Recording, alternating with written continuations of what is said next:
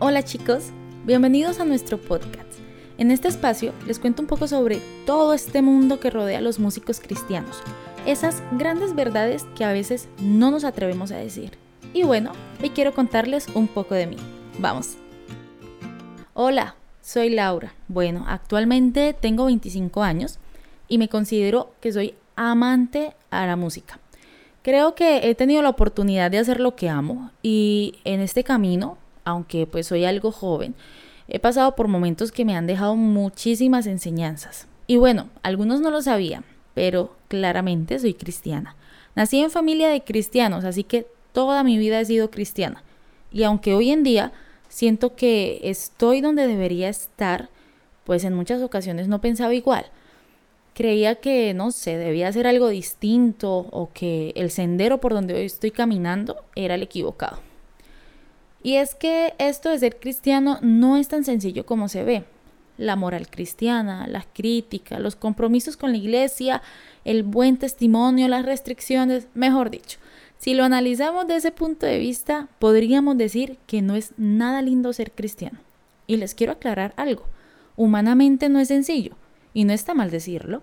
La misma Biblia nos muestra que seguir a Jesús no es tan fácil como se cree. Él mismo nos dice, toma tu cruz y sígueme. Sí, señores, tu cruz. Y no lo dice en sentido literal, pero Jesús sí que sabía el arduo camino que deberíamos recorrer por amor a su nombre.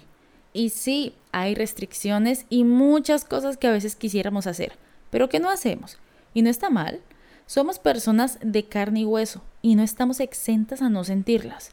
Aquí lo realmente importante es saber que Dios nos ha prometido muchas bendiciones si le amamos y procuramos vivir como Él quiere que vivamos.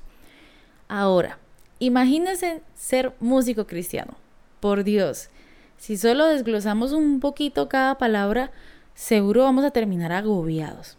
Pero bueno, yo quiero contarles mi experiencia. Realmente, ¿qué pasa por la mente de un músico cristiano? Créanme, pasan mil cosas por la mente de un músico cristiano. Solo que a veces por miedo a que nos malinterpreten o juzguen, pues no las decimos. Y les confieso que no es nada sencillo hacer esto.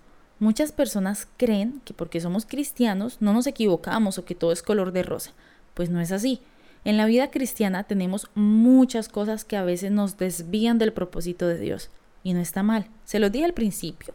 Aquí lo importante es que de esas equivocaciones aprendamos y que cada día tratemos de ser mejor persona.